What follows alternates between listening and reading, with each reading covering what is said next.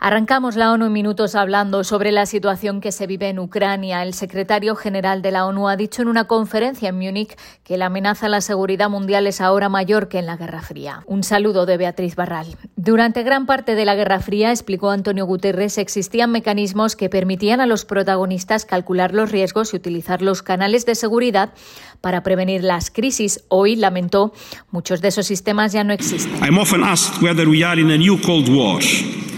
menudo me preguntan si estamos en una nueva guerra fría. Mi respuesta es que la amenaza a la seguridad mundial es ahora más compleja y probablemente mayor que en aquella época.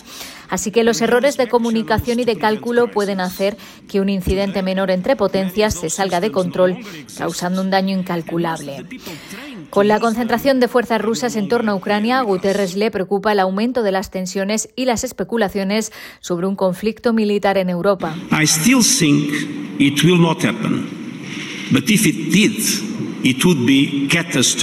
Sigo pensando que no se producirá, dijo, pero si lo hiciera sería catastrófico.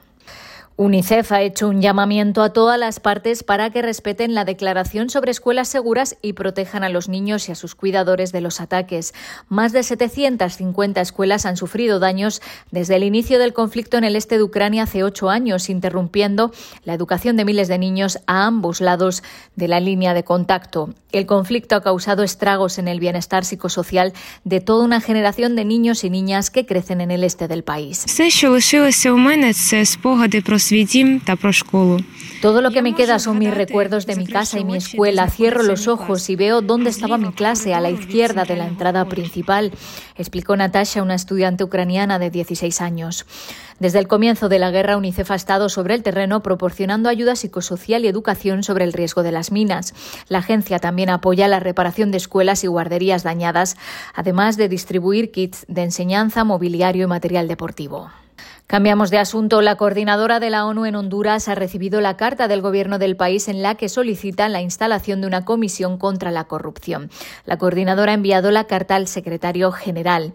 La presidenta Xiomara Castro anunció ya en su toma de posesión que le solicitaría a la ONU la instalación de la Comisión Internacional contra la Corrupción e Impunidad en Honduras. La llegada de la SISI a Honduras no lesionará la soberanía del país y contribuirá en la lucha contra los males y vicios que dejó el pasado gobierno, corrupción e impunidad, indicó la Casa Presidencial en un comunicado recogido en la prensa.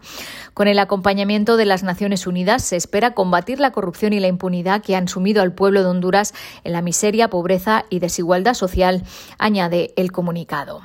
Egypt, Kenia, Nigeria, Senegal, South Africa and Tunisia. Egipto, Kenia, Nigeria, Senegal, Sudáfrica y Túnez son los seis países africanos que recibirán la tecnología necesaria para producir sus propias vacunas de ARN mensajero contra el COVID-19.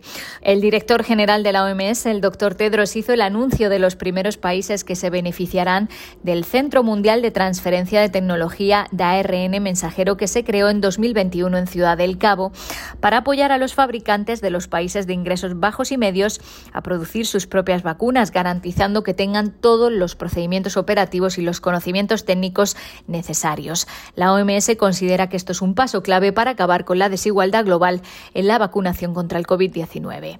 Hasta aquí las noticias más destacadas de las Naciones Unidas.